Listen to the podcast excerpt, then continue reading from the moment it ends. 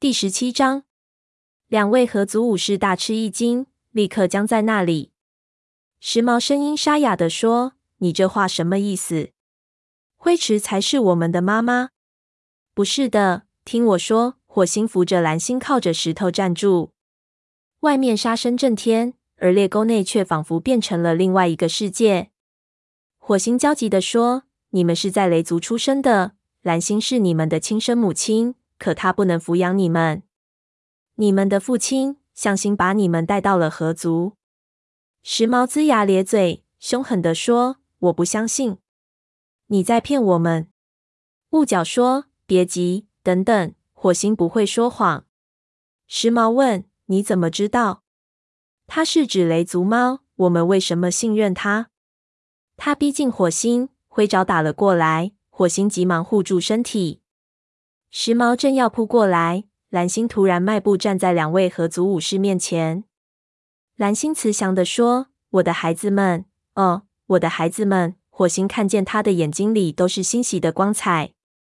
你们现在是优秀的武士了，我真为你们感到骄傲。时髦瞅了瞅雾角，一时间拿不定主意。火星轻声催促说：“放过蓝星吧！”正在这时，灰条突然吼道。火星，当心！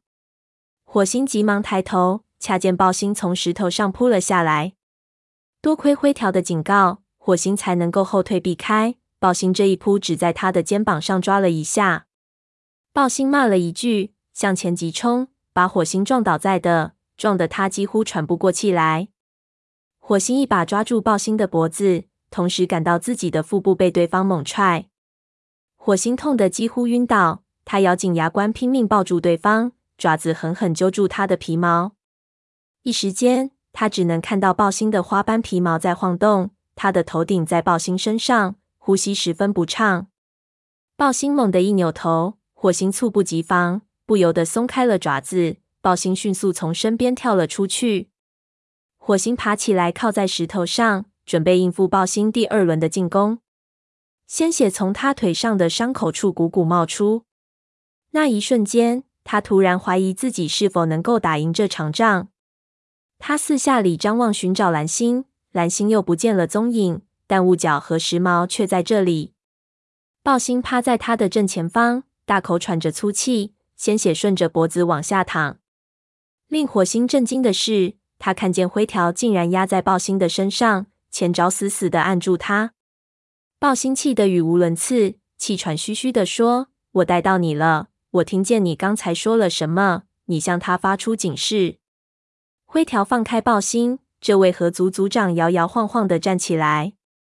灰条说：“对不起，爆星，可火星是我的朋友啊。”爆星抖了抖身上的毛，瞪着灰条低声说：“我早就知道你会这样，你一直对合族怀有二心。好吧，再给你一个机会，攻击你的朋友，否则休想再踏进合族领地一步。”灰条惊惶的看着他，火星紧张的屏住了呼吸。暴星竟然逼灰条攻击他的老朋友，火星现在根本打不过一只力气充足的猫，更何况他怎么能忍心对他最好的朋友下手呢？暴星凶巴巴的说：“嗯，你还等什么？”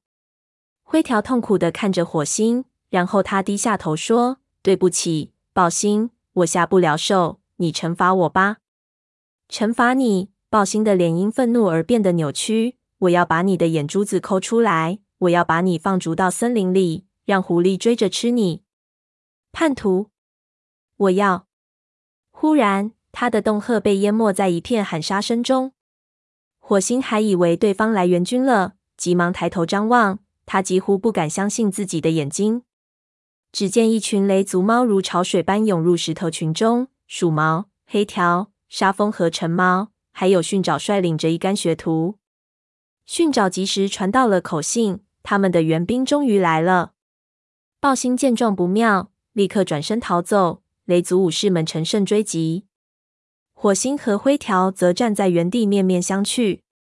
过了半晌，火星说：“谢谢你。”灰条耸了耸肩膀走过来，他的腿有一点儿跛，毛上沾的都是灰土。灰条小声说：“我没有选择，我不可能伤害你，是吧？”火星撑起身子，等冷静下来后，他发现喊杀声已渐渐隐去，太阳石到处都是血迹，安静得令他喘不过气来。哎，我去瞧瞧情况怎么样了。他转身沿着裂沟往外走，发觉灰条紧紧跟在他后面。走出石头群，他望见河族众猫已经撤往河边，黑长跑在最前面，跳进河里，朝对岸游去。绝猫和沙蜂站在附近，越来越多的雷族猫登上太阳石，望着敌人四散溃逃。云爪仰头发出一声胜利的号叫。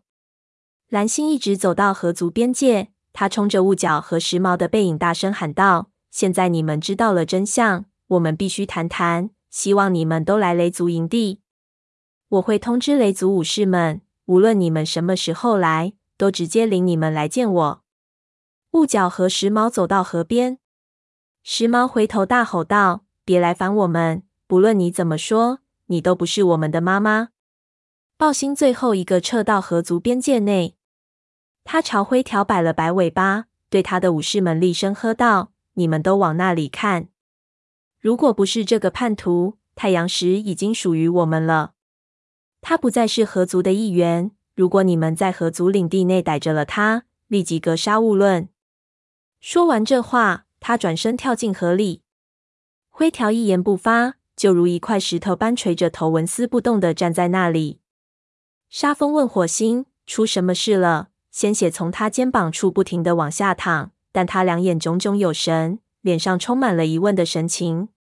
火星真想回到营地里对他倾诉衷肠，可现在千头万绪，要做的事情太多了。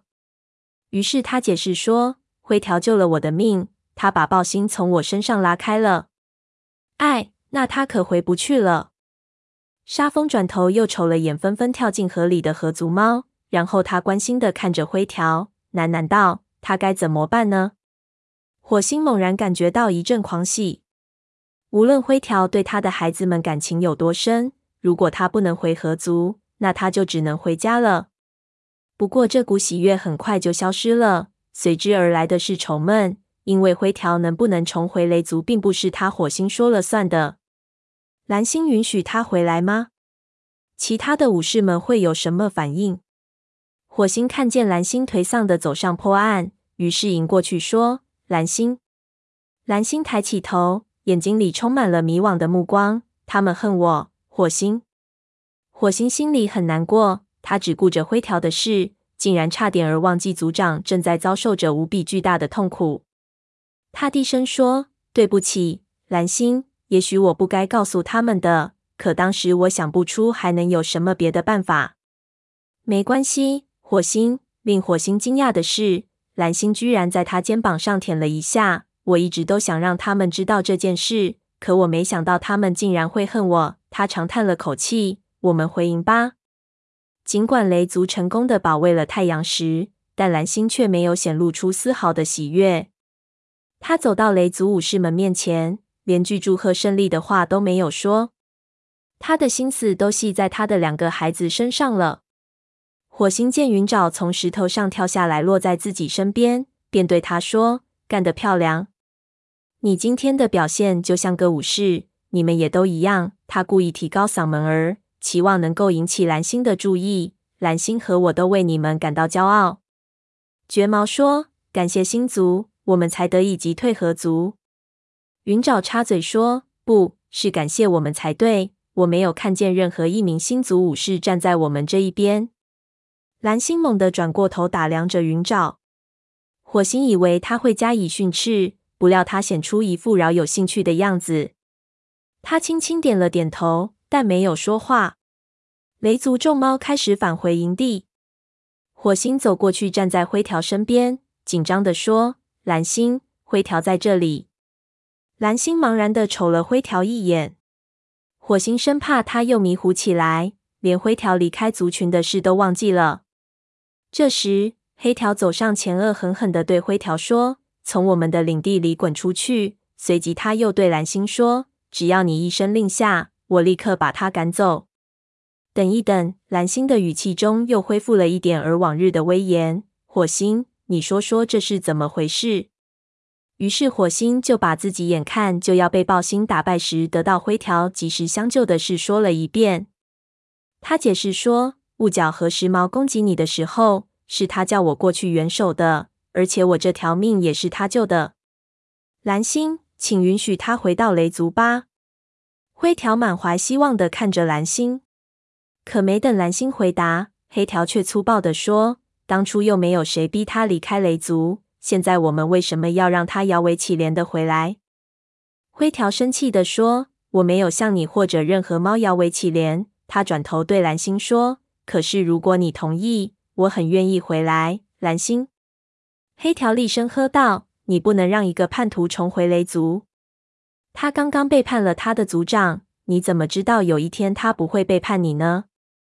沙风分辨说：“他是为了救火星才那么做的。”黑条嗤之以鼻，显出一副不屑的样子。